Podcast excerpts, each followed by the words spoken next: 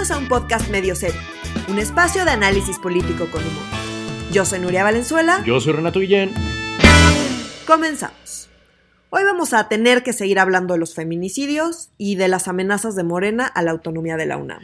Sí, yo creo que vamos a tener que mudarnos de país para dejar de hablar de los feminicidios. ¿De qué hablarán en Suiza, por ejemplo? O sea, como cómo serán los podcasts de análisis políticos en Suiza que no tienen que hablar de este tipo de cosas. Deben ser muy aburridos, ¿no? no hay yo lugar creo que son aburridos, sí. Yo creo que no debe haber. Sí, no, el primer mundo debe ser así. Ah, bueno, pues hoy, hoy también tuve de comer, ¿no? Hoy había infraestructura. No, qué bueno. En fin. Qué bueno que vivimos en el tercer mundo, pero desgraciadamente hay gente que ya no vive en el tercer mundo. Entonces, este, vamos a tener que hablar al respecto de este caso muy sonado, muy feo, muy de nota, de nota gorda, iba a decir, de nota roja, este, de la niña Fátima, que se aúna al caso de Karen, que era de la semana pasada, ¿cierto? De Ingrid. De Ingrid, perdóname, sí, sí, Karen es de hace como dos años, perdón. Este, sí, no, es que este se confunden, carajo. Tiene, tiene uno, no tiene uno memoria para tanta pena en este país, pero sí. Eh, en fin, na- nadie que escuche este podcast seguramente no estará enterado de esta noticia horrible. Las redes han estado bullendo al respecto, la tele ha estado bullendo al respecto, los medios tradicionales han agarrado una cantidad de detalles morbosos que Dios mío. Pero nosotros no vamos a ser morbosos, vamos a tomar el lado político y humorístico de este pedo, aunque sea lo más difícil del mundo, que es que, ¿cómo está reaccionando la autoridad ante Pues bueno, esto, o sea, creo que Nuria? parte del problema y por qué se está haciendo tan grande es justamente porque se ha manejado no mal, pésimo, y lo que le sigue, todo el, todo el tema de los feminicidios y este caso en particular. Ok, Entonces, ¿por parte de quién? Por parte de pues, prácticamente todo el mundo. Entonces, quiero empezar a todos los niveles. Sí. Ok. Y en, y en distintos y en distintos lugares Ah, y de ok. distintos, ¿no? Entonces Ah, quiero muy empezar bien, justo por la Cámara de Diputados Ok, que se curaron en salud esta semana porque decidieron aprobar em, el elevar en el Código Penal Federal ajá. la pena máxima por delito de feminicidio de 60 a 65 años. Oh, pues mira, Salieron a eso. decir que el delito era un- el de feminicidio era una cosa muy grave y que ellos estaban trabajando para combatirlo y su aportación fue aumentar en cinco años la pena máxima, Supongo, supongo tú como mujer te sientes hoy más a salvo que ayer gracias a esto. por supuesto. Perfecto, muy bien. Y esto es, es- es una locura por muchas razones. La primera es, efectivamente, y ellos lo ponen ahí en su, como, como, mm, en su exposición de motivos, es decir, o sea, como Ajá. la justificación para hacer este tipo, este cambio, es que el feminicidio se ha disparado en 57%, ¿no? O sea, la- las mujeres Ajá. asesinadas. Y eso, pues, es cierto. Lo que también es cierto es que no hay absolutamente ninguna relación entre eh, la severidad de la pena y el nivel del delito. Claro, que lo Es decir, o sea, de hecho en muchos estados donde el delito está peor, eh, pues han aumentado las penas y sin absolutamente ninguna consecuencia. En muchos estados donde el, eh, el feminicidio es bastante menor, las penas no son particularmente altas, en fin. ¿Hay lugares donde el, el feminicidio no es particularmente alto en este país? Qué bueno, me entero ahora. O sea, sí, sí, hay, Ah. o sea, hay estados que están peor que otros. Ahora, Ah. recordemos que los datos están súper mal, Ya, está subreportado, que tiene que ver con si se clasifica o no se clasifica como feminicidio, Claro. si se clasifica como homicidio en vez de feminicidio, si se clasifica como feminicidio y era homicidio. O sea, Mm, es un tema complicado. Ya. El punto es que no tiene nada que ver, o sea, no se soluciona absolutamente nada aumentando las penas. Que lo hemos discutido varias veces, ¿no? Como no se soluciona algo ilegal haciéndolo más ilegal. Exacto, o sea, ya era ilegal Ya era y el problema es la impunidad. Sí. No, O no sea, la, no que no sea la pena, porque pues si ya sé que no me van a agarrar, da igual qué pena, con qué pena me estés amenazando. Claro. Pues si el punto es que no me agarras, da igual si la pena es de un año de, o de 60 Ujú. o, de o de 65. no me vas a agarrar. No te vas a agarrar. Entonces da lo mismo de cuánto pongas la pena. El problema es la impunidad. El Claro. problema es que no los agarran. Pero ya que los agarran, pero pues se ve muy bien y parece que están trabajando en algo Correcto. y es ofensivo. Claro. Es ofensivo que salgan a declarar que están haciendo algo por el feminicidio porque Ya. no están haciendo nada y porque tampoco están poniendo el dedo en el renglón y de hecho están alejando El dedo, el dedo ¿no? del renglón donde debería estar, en el Mm. renglón en el que debería estar. Entonces, ¿qué es lo que pasa? O sea, ¿cuáles, cuáles son las... ¿Por qué es tan complicado el tema del feminicidio? ¿No? Entonces, eh, son, o sea, los expertos eh, distinguen dos problemas principales. El primero es la falta de capacitación de los ministerios públicos. Es decir, si recuerdan la semana pasada estábamos hablando de las siete causas que hacen que un homicidio se, se considere feminicidio. Sí. Entonces, para que tú puedas considerar tu investigación un feminicidio, pues tienes que saber identificar los indicios Mm, de que ese homicidio en realidad es un feminicidio. mm. Como no están capacitados, los ministerios públicos, pues no son capaces de identificar esos indicios. Qué raro, esto me trae un déjà vu del, del nuevo código penal, pero bueno, en fin. El ajá. problema es que habrá una carpeta de investigación por homicidio Oh, en vez de por feminicidio. Ah. Entonces, todo el protocolo que debería seguirse por feminicidio no se sigue porque no es feminicidio, es homicidio, porque así abrieron la carpeta de investigación. Muchas veces, a pesar de que identifican que hay indicios de feminicidio, lo abren por homicidio y luego reclasifican. Entonces, pues todo el rato que estuvo siendo tratado el tema como homicidio, no hay protocolo con perspectiva de género. mm. Entonces hay revictimización, no se consideran las especificaciones de un feminicidio. Ya. La segu- el segundo problema es la falta de perspectiva de género de los fiscales, Mm, es decir, de madre. quienes arman los casos. Eh, y por, o sea, por este, por este tema que te digo, ¿no? O sea, eh, eh, pues sí, sí veo que pues igual y hay feminicidio, pero pues mejor lo manejamos como homicidio y luego reclasificamos, porque entonces si no hay esa perspectiva de género, pues se- y se maneja como un homicidio, pues no se, no, no, no se va a manejar bien. Porque es importante hacer la distinción.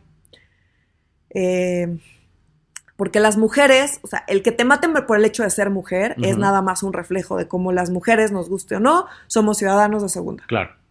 Y así es, así funciona. Y por eso, pues, tenemos que hacer más cosas que los hombres.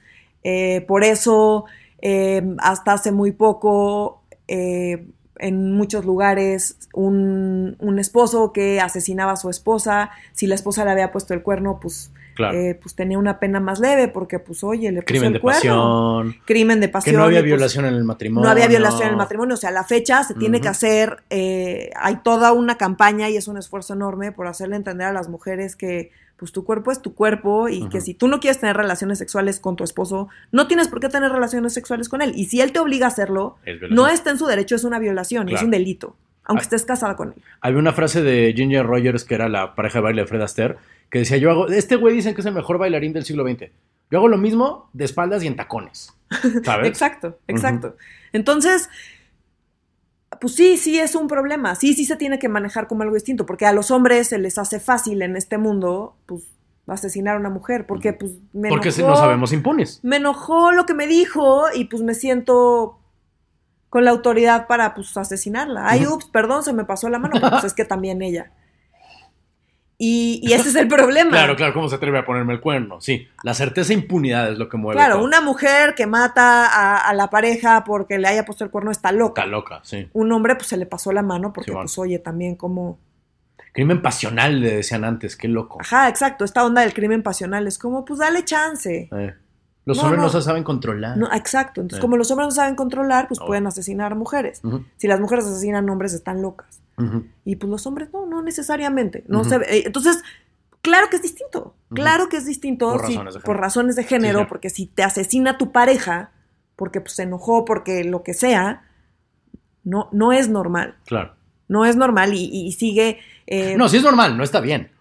Exacto. O Desgraciadamente. sea, y tiene características muy particulares. ¿Qué Sí. es lo que se pretende resolver y atender con los protocolos con perspectiva de género Que cuando no se, se trata de un feminicidio? Que no se aplican porque o no se identifican los indicios de que fue feminicidio Mm. o eh, pues se les hace más fácil empezar como homicidio y luego como feminicidio y la perspectiva de género pues ni por acá les pasa, eh, revictimizan, en fin. Entonces, em, ¿qué sí se puede hacer? Pues a justo atender este problema de impunidad y este problema de protocolos y necesitamos mayor capacitación, Claro. mejor manejo de la situación y no lo que propone nuestro, nuestro fiscal, Ah, ajá. Alejandro Gertz Manero, Ajá. eh, que otra vez vuelve a asomarse. Eh, Después de estar desaparecido un rato. estuvo desaparecido un ratote Sí. y con este tema del feminicidio ha, reaparecido y no por buenos motivos. No, definitivamente no. No, por buenos motivos. Entonces ya, Salió del ya- sarcófago. O sea, ya, los diputados todo mal, diciendo que aumentando la pena están haciendo algo. Ujú. Gertz Manero todo mal porque propuso que mejor, como está muy complicado el tema del feminicidio, ¿por qué no mejor eliminamos el feminicidio y lo ponemos nada más como un tipo de homicidio? Ah, chinga. Entonces esto pues es otra vez no entender Claro. y no estar entendiendo que se requiere un protocolo particular con perspectiva de género para atender estos casos. Claro. Eh, porque muchas veces, pues si es la pareja, bebé, o sea, tienes que empezar, a- o sea, investigando a la pareja para empezar, si ya tienes, o sea, si ya tienes el indicio, si ya, si ya hay indicios de que fue un feminicidio, pues empiezas por las parejas, empiezas, en fin, ¿no? Claro. E- Ese tipo de, de, de acciones. Lo que decíamos la semana pasada de las, las heridas, eh, que da- eh, las heridas de cómo cortar los pezones, ¿sabes? Eh, eh, Sí, to- eso, todo eso ese no lo de dijimos cosas. al aire, pero Ah, sí. es cierto, es que está muy, muy duro, disculpen ustedes. Olvídenlo, no dejen nada. sí, eso, eso, eh, o sea, como era algo como muy común, por ejemplo, en las muertas de. Juárez, que fueron como los primeros feminicidios como muy sonados, Sí. porque fueron muchos, porque eran particularmente violentos. Ahí no eran las parejas, pero Claro. era claramente, pues, Por razón de género. por razón de género. Pues, perfecto. como es mujer, pues se me hace fácil pues, usar el cuerpo de una mujer como pues, la sociedad me permite. A huevo. En fin. Em, entonces, bueno, ¿qué se requiere? Pues se requiere eso. No se requiere, señor Gertz Manero, eliminar el feminicidio, se requiere atenderlo, de Atenderlo. manera adecuada. Claro. Y eso requiere capacitación, requiere recursos y requiere y preparación, eso. Me, requi- me da, me requiere, me, me- me da otra vez un déjà vu, pero ahora cuando, cuando todo el tema del fiscal carnal, ¿te acuerdas? Que hubo como un debate entre sí, el fiscal tiene que ser eh, bueno y santo y parido por la Virgen y nunca haber hecho popó demasiado apestosa, y la gente, y lo que decíamos en el, en el, en el análisis previo a este podcast, pues, pero digamos en corto, que decíamos era, bueno, sí, el fiscal puede ser Jesucristo mismo, pero si no mejoras las fiscalías, no va a pasar absolutamente nada. Creo Así que es. es, un, un, un estilo muy similar a lo que está pasando ahora. Exacto, y que pues es un poco lo que AMLO le, le, le cuesta trabajo entender, Mm. ¿no? Eh, ya llegaremos a AMLO, pero ahorita, Siempre. ahorita Todos los caminos llevan a AMLO, puta madre. ya nos quejamos de los diputados, ya nos quejamos de Gertz Manero, vámonos al caso de Fátima Uf, sí. para ver, o sea, porque es un caso que te- todos tenemos presente y eh, refleja muy bien qué salió mal en cada, o sea, todo mal con todos. Órale, puta. Empezando por, de hecho, Claudia Sheinbaum salió a decir que, pues, efectivamente fue una, estoy citando, cadena de negligencias institucionales. Uf. Cadena de negligencias institucionales. Exacto. Entonces, bueno, la primera, pues, fue la de la escuela. Ok. Por, que, sí. pues, dejaron salir a la niña sin más con pues, ¿Quién una mujer que no Ajá. ver a su familiar y Eh. que, eh, pues, pues, y la escuela no notó nada raro y No. piden identificación y pues dejan irse a los niños con quien sea. Está cabrón. Estos fueron los primeros.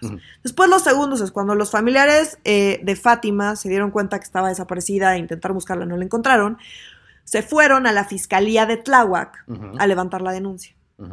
Y no les permitieron levantar la denuncia y alguien aparentemente les dijo que, que no se podía hacer nada y que tenían que esperar 72 horas. ¿Qué? ¿Como en las películas? No, ¿Tienes- pues al revés. En las películas te dicen que, tienes que las primeras 72 horas son clave para Ajá. encontrar a la persona secuestrada o desaparecida. Ahora dicen, espérate 70, y- las 72 horas clave, espérate, No y ya manches. que pasan esas 72 horas clave, vienes a hacer tu denuncia. No manches. Entonces pasó todo ese día sin que pudieran levantar la denuncia porque en Tláhuac no los dejaron. Entonces se fueron hasta el día siguiente a la Fiscalía Especial para la Búsqueda, Localización e Investigación de Personas Desaparecidas del otro lado de la ciudad, donde ella les levantaron la denuncia. Entonces, Órale. una vez levantada la denuncia, ya sale lo, lo que desafortunadamente vemos todos los días, que es la alerta Amber. Ajá. Ajá. Entonces, la- con esa se supone que pues, o sea, es un mecanismo para eh, difundir la información de la persona desaparecida Ajá. eh, y, y poder pues, localizarla. La. Amber Alert. Ajá. Exactamente. Pero esto ya pasó un día después, ya habían, o sea, ya habían pasado muchísimas horas. Después, el, o sea, entonces todo mal, otra vez, con la fiscalía. Ujú. Ok. Hmm. Bueno, no, perdón, con el, con el, con el, con el MP en este caso. Sí, Ok. la- O sea, sí, bueno, es que es la fiscalía, Ajá, es el- sí. ¿no? Es un, es un cachito de la fiscalía. Exactamente. Ajá. Entonces, bueno, todo mal con eso, todo mal con que, la, o sea, la investigación, Ajá. los videos estos que aparecieron y la información que se empezó a obtener, Se vino de la familia. No, Ah, no, no no, vino de la familia, no de la policía. La familia se empezó a mover Para ah, para los videos de afuera de la escuela. y la propia fiscal de la, de la ciudad aceptó que, pues, la verdad, los familiares, pues, habían sido muy activos en la investigación. Hija de la chingada. Ajá. Ajá. Entonces, pues mucha de la información que se tuvo como para empezar a avanzar el caso vino de la propia familia. Órale. Muchas de las cámaras no funcionan o están bloqueadas y entonces pues tuvieron que ir y buscar cámaras privadas para Mm, encontrar el video, en fin, o sea, como el video salió de la investigación de la familia, Órale. no de las autoridades. Ah, entonces no fue una filtración, mira, yo había tenido, yo tenía la información de que era una filtración cámara. No, Órale. ya que tenían eso, después, y después salió el DIF en un Ah, sí. comunicado sí, lo vi. rarísimo, Rarísimo. a decir que pues, que pues había habido denuncias, de que había maltrato y por parte de la madre y el padrastro, o sea, la madre que acaba de perder a una hija de la manera más absolutamente brutal, que también es una víctima. Sí. Sale el DIF a decir, ah, pues por cierto te acusaron de que eras una maltratadora. Y luego, pues, no pasó nada y yo no hice nada al respecto, pero pues ahí se los dejo al costo. Sí. La, la, la quemaron literalmente. Bueno, no literalmente, la quemaron. Entonces empezó la gente a decir, ay, yo, yo, yo le, o sea, vi unos comentarios así como de, claro, yo desde que la vi tiene cara de maltratador. Es una mujer que acaba de perder a su hija. Eh.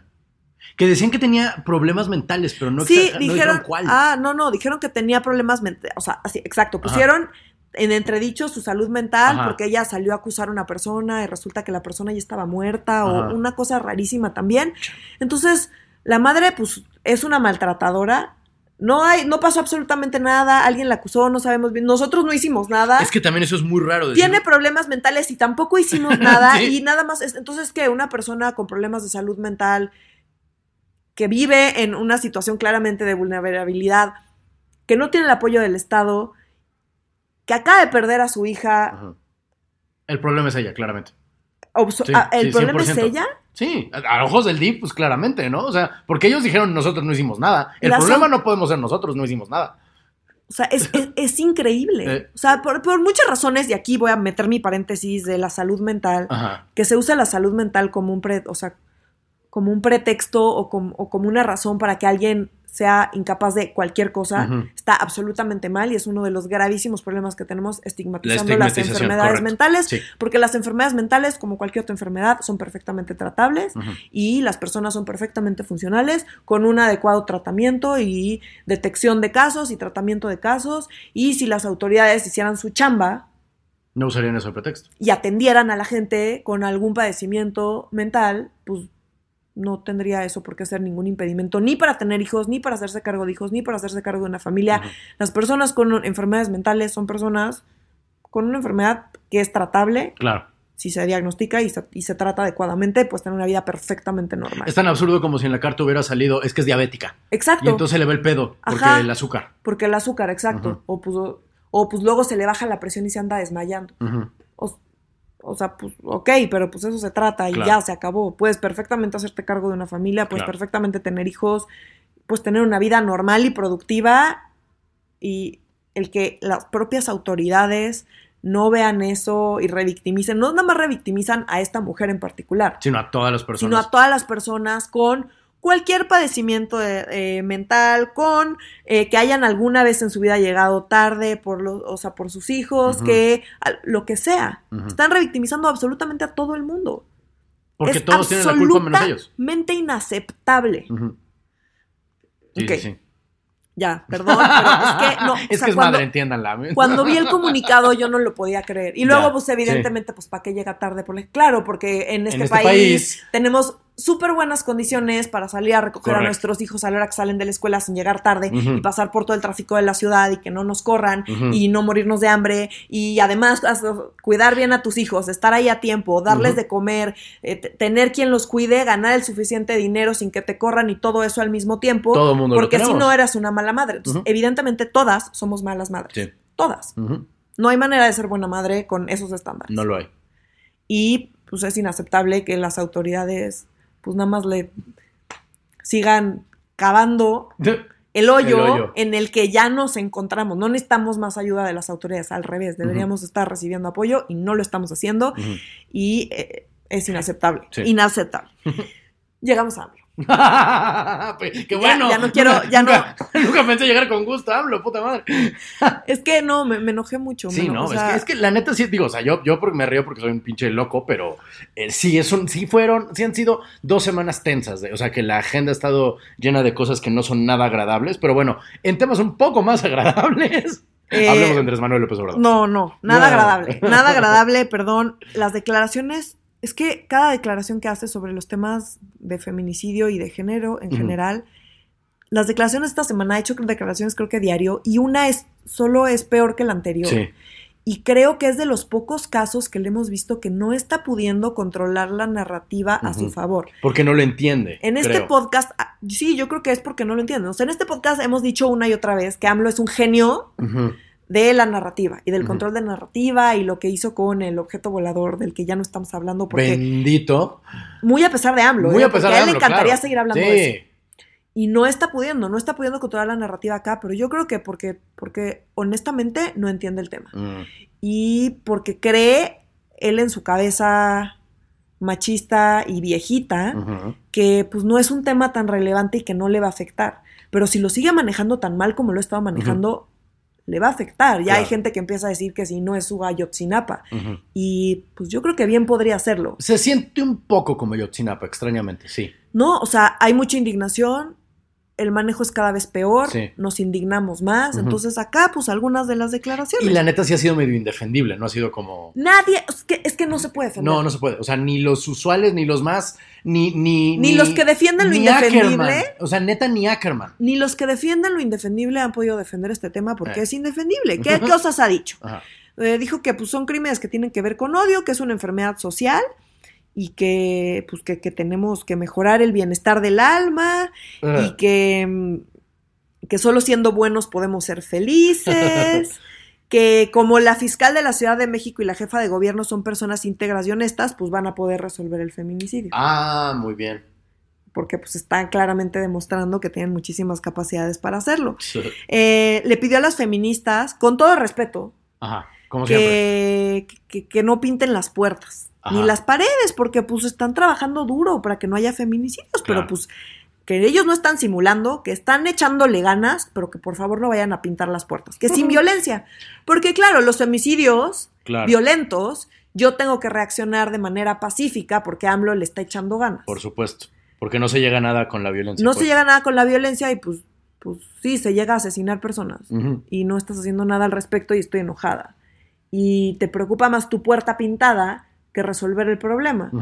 Y es claro que no tiene una estrategia para resolver el problema porque nos lo demuestra cada día con sus declaraciones. No, sí tiene una estrategia, un decálogo. Ah, no, no, espérame. Ah. Y después dijo que era, que tiene que ver con el modelo neoliberal. Ajá. No, no, o sea, Eh, los feminicidios y en general como todo el problema de género no tiene nada que ver con ningún modelo ni neoliberal ni nada. Es como, no tiene nada que ver con eso. Ok. Ni siquiera tiene sentido. Es ofensivo.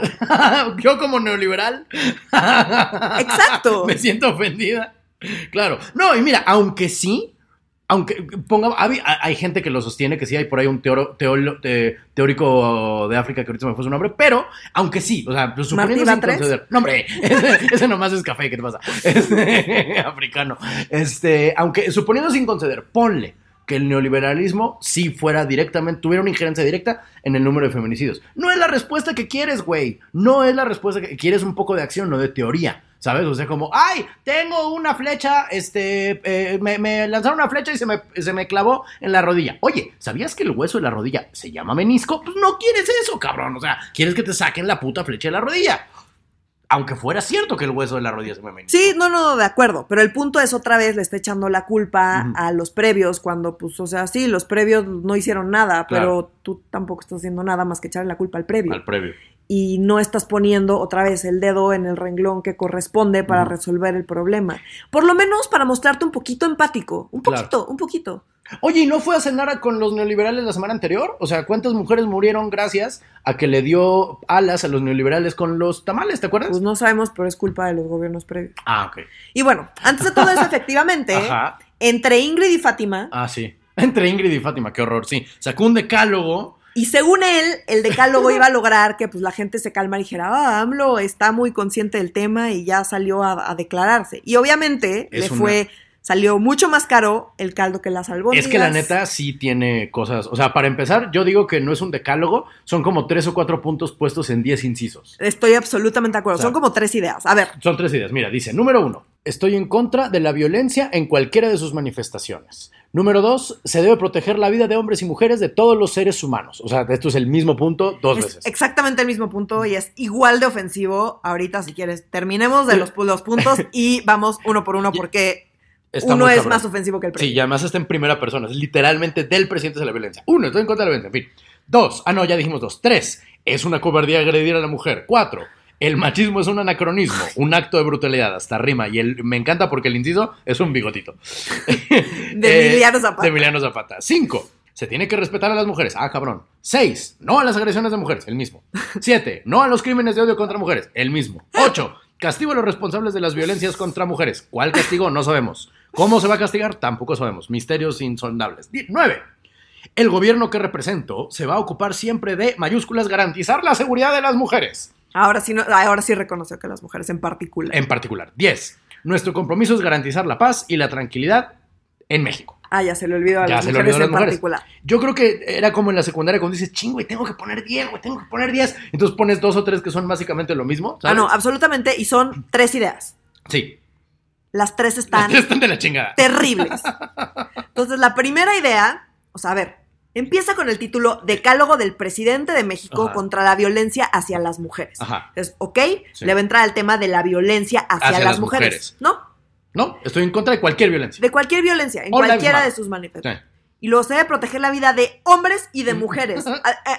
O sea, empezando Sí, por los hombres. Pero no mamen. Ah, empezando por los hombres, sí es cierto. La vida de hombres primero y de mujeres, coma, de todos los seres humanos.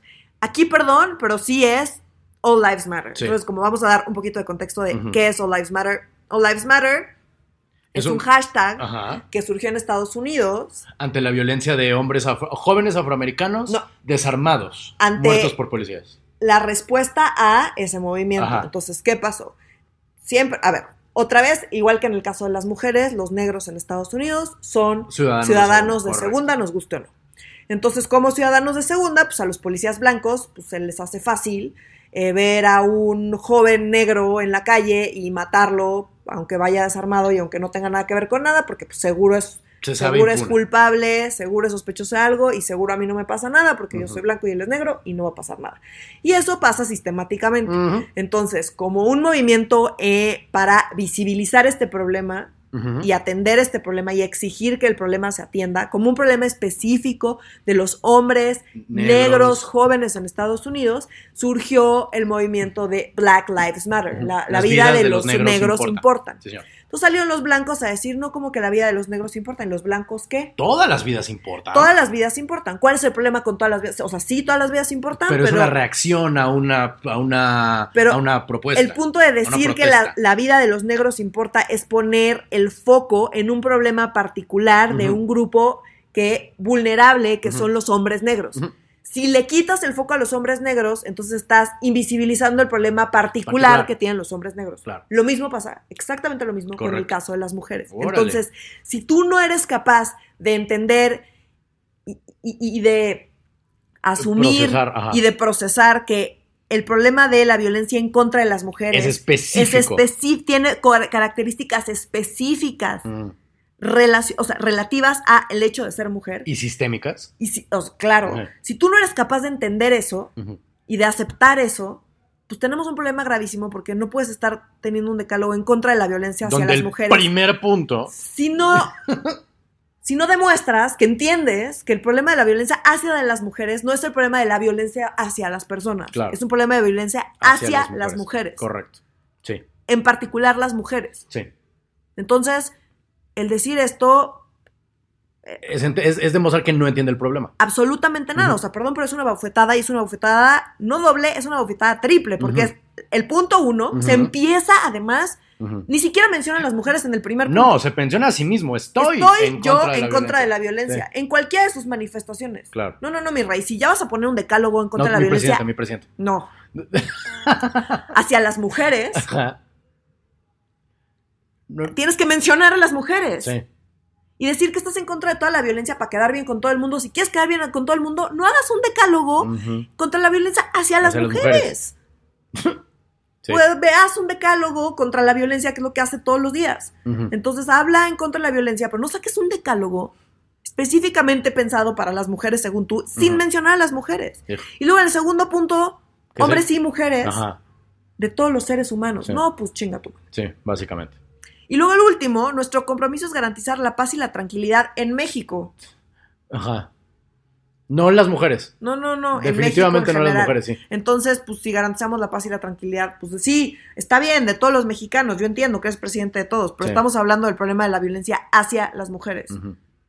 No de. sí. Muy, que tiene particularidades que, que nos Muy estás demostrando que no, que no reconoces. Ay, Dios Y eso es grave, es grave, gravísimo, es un insulto triple. Son tres puntos dedicados a decirme que, o sea, a mí y a todas las mujeres y a todas las personas, ahí sí, que no, no hay diferencia entre hombres y mujeres. Y pues se entiende porque el machismo, según él, es un anacronismo, Sí, no, claro. evidentemente. un acto de brutalidad, Sí, no.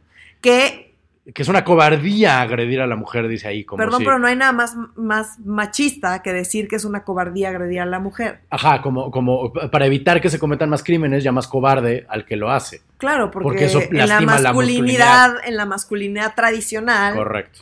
eh, u- no hay nada peor para un hombre, o pocas cosas peores que un hombre Que llamarle cobarde. Claro, Un hombre solo es hombre en la medida en la que no es cobarde. claro. Entonces, no solo es, es un ejemplo clarísimo de cómo, o sea, de cómo el machismo, no, no, no, no, Arraigado. así, absolutamente arraigado, el decir que es una buena idea como tercer punto, decir que es una cobardía agredir a la mujer. Y el sexto es no a las agresiones a mujeres.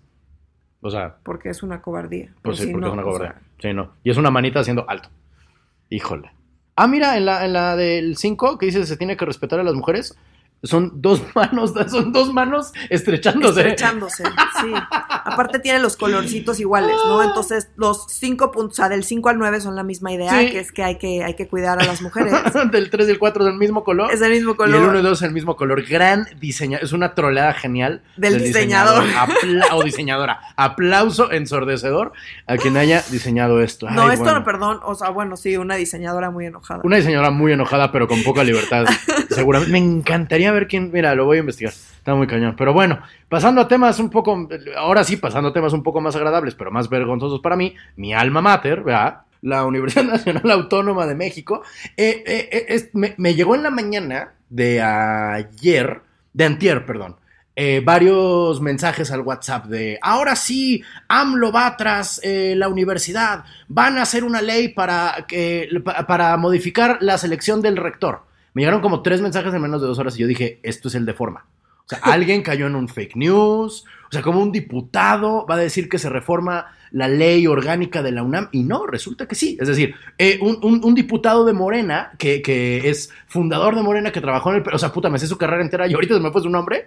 Este, es de los fundadores de Morena porque estuvo en el PRD muchos tiempo, es incondicional, Hauger se apellida, es incondicional de López Obrador. Y en efecto sacó una propuesta de ley que no se leyó, o sea, fue todo por abajito del agua, donde pretendían modificar la ley orgánica de la UNAM, es decir, el modo en el cual la UNAM selecciona al rector.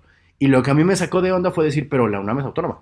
O sea, como cómo legisla, cómo un diputado dice, vamos a cambiar la ley de este órgano eh, eh, autónomo a través de la Cámara de Diputados. Y bueno, también es muy importante que, en efecto, esta ley la promulgó un presidente, se promulgó en el año de 1945 a raíz de, qué raro, un conflicto interno en la, en la, en la UNAM, pues, o sea, rapidísimamente eh, se religieron, se religió el, el rector de veterinaria y los alumnos de derecho. El director. El director, dije rector, ¿verdad? Perdón, Ajá, el director de veterinaria se reeligió, los alumnos est- eh, estuvieron en contra, tomaron, eh, alumnos sobre todo de la Facultad de Derecho, si mal no recuerdo, eh, tomaron las instalaciones, tomaron rectoría de tal tino que un pobre cabrón se murió y entonces el rector que estaba en ese momento renuncia.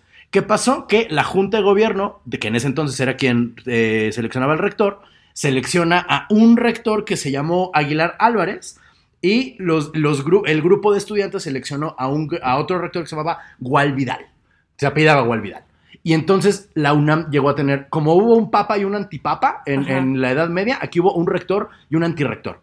Y durante semanas la universidad funcionó acéfala porque no, no sabíamos cuál era el rector. Bueno, yo no había nacido, pues, pero nadie sabía cuál era el rector de, de veras hasta que llegó el presidente y dijo, güey, ¿saben qué? Vamos a, a promulgar la ley de organización interna, perdón, la ley de... eh, ay, Dios mío, siempre hago lo mismo, siempre Sí, hago lo mismo en este maldito podcast que tengo que tener el dato duro y aquí lo tengo y se me fue. La ley de elección interna de la UNAM, eh, orgánica, perdón, la ley de elección orgánica de la UNAM, eh, donde se desvincularon las partes políticas, administrativas y técnicas, creando tres cuerpos separados para cada una de ellas. La Junta de Gobierno para elegir al rector y rectores, perdón, al rector y Y directores. directores, ajá. El Consejo Universitario, que se ocupa de, de, de, digamos, las partes técnicas de cómo mover, cómo hacer que se cumpla la ley universitaria, y eh, los consejos técnicos de escuelas y facultades, que son los que son más bien administrativos. ¿no? Administrativos. Esa es la ley que querían, eh, que quería este diputado Haugery cambiar y eh, quitarle el poder a la Junta de Gobierno de la UNAM para elegir al rector. Lo que él sugería era que toda la universidad, de, de- de manera horizontal, según él, como no lo hacen en su partido, pero bueno, de manera horizontal seleccionara al, al rector, porque los tiempos en México ya han cambiado. Y porque ya ahora somos demócratas y ya ahora seleccionamos a nuestros gobernantes de manera justa y que la UNAM cambie con el país. Y yo la neta insisto, de leyes sé muy poco y de procesos políticos sé menos, pero ¿qué clase de tonto quiere legislar sobre un cuerpo autónomo? A ver, ojo. Ajá, El legislativo, Ajá. como su nombre lo indica, ajá, legisla. legisla. Ok. Entonces, ellos son los encargados pues, De de legislar. legislar. Entonces, aquí el problema es un problema político. O sea, como técnico, bueno, tan lo pueden hacer que lo están lo, haciendo. lo están haciendo. Eh, pero pues sí es un problema político, porque justamente como es autónomo, pues se están metiendo y pues sí es la propia UNAM en el que, no, o sea, se están, se Claro. están protegiendo bajo el, pues, que la, que toda la UNAM elija su rector porque es más democrático. En realidad, pues, si lo abren a toda la UNAM, pues la posibilidad que tiene Morena para incidir en esas elecciones. Obviamente eso es lo que está eh, detrás. eso es lo que está sí. detrás, es lo que está diciendo el rector Sí. que está detrás. Obviamente la UNAM pues está colgada en la lámpara diciendo que están es un ataque en contra de su autonomía, Yo creo que, es sí el lo peor es, ataque a la autonomía de la UNAM en 30 que sí lo es, pero técnicamente pueden hacerlo, nada más políticamente pues, Ah, o sea, técnicamente sí pueden hacerlo. pues es una ley Ya. Ya. y el legislativo pues se encarga de las leyes. Entonces, ah, ya entiendo, ya entiendo. Es que a mí me parecía muy burdo como intentar legislar, o sea, es como si yo Porque decidiera de están color... modificando una ley que ya existe. Ah, ok, ya. Por eso no pueden promulgar nada más una nueva y ya. O sea, tienen que modificar la que... O sea, no soy abogada, Claro, no sé claro. exactamente eso cómo funcionaría, pero pues en principio sí es, o sea, Como la ley existe, se puede modificar. Ya, y, ya y entiendo. podrían promulgar como promulgaron cuando hubo ese conflicto, esa fue Claro. su solución. Sí, sí. Sí, no, y la... la- Al la- final la UNAM sí es autónoma, pero es parte del gobierno. Es Sí. como modificar, el INE es autónomo, pero pues también los procesos de designación pues dependen del legislativo. Ya, ok, ok, Eh, ok, ok. Y, y así todos los casos, ¿no? El INEGI, lo mismo. Y de hecho muchos de los organismos autónomos, las designaciones de las cabezas o de los puestos importantes, Mm. pasan por el legislativo. O sea, aunque sea autónomo, sí hay una relación entre el, entre, entre el legislativo y los distintos organismos autónomos. Eh, pues solo que hay unas cosas que pues, son para bien, hay unas cosas que son para mal y hay unas cosas que... pues, Son para muy mal. Entonces, Ahora, no, no, no, no, no pretendo con esto dar un baño de pobreza a la UNAM, no es que ahorita esté exenta de ser un botín político, lo ha sido durante toda su existencia. siempre ha habido injerencia política dentro de la UNAM. Siempre, o sea, nuestro ex rector, ¿nuestro ex rector? Sí, nuestro ex rector fue priista toda la vida, acaba de renunciar, o sea, también... Sí, porque aparte porque no no, lo dejaron ser presidente del PRI. No nos hagamos pendejos, güey, como también hay mucha injerencia al respecto.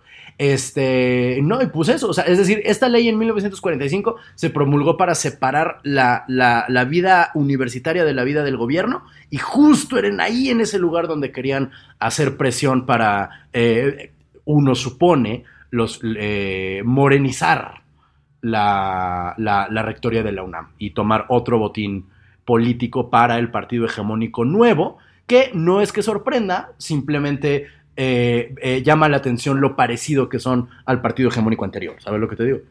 Pues es que pues de ahí viene, ¿no? Sí, bueno, eh, algunos, pero dicen que no.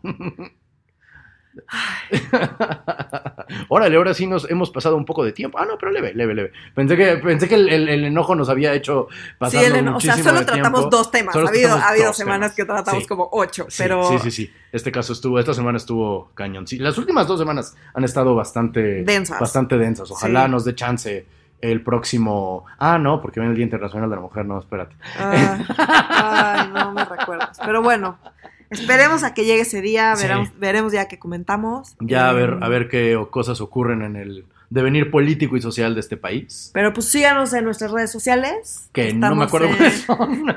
En Instagram estamos, estamos como arroba medio serio, todo junto. En Twitter estamos como arroba medio guion bajo serio. Y en Facebook estamos como Facebook diagonal medio serio MX. Perfecto. Síganos en todas nuestras redes, por favor. Si el sistema económico y político nos lo permite, nos vemos la próxima semana. Yo soy Renato Guillén. Yo soy Nuria Valenzuela. Adiós.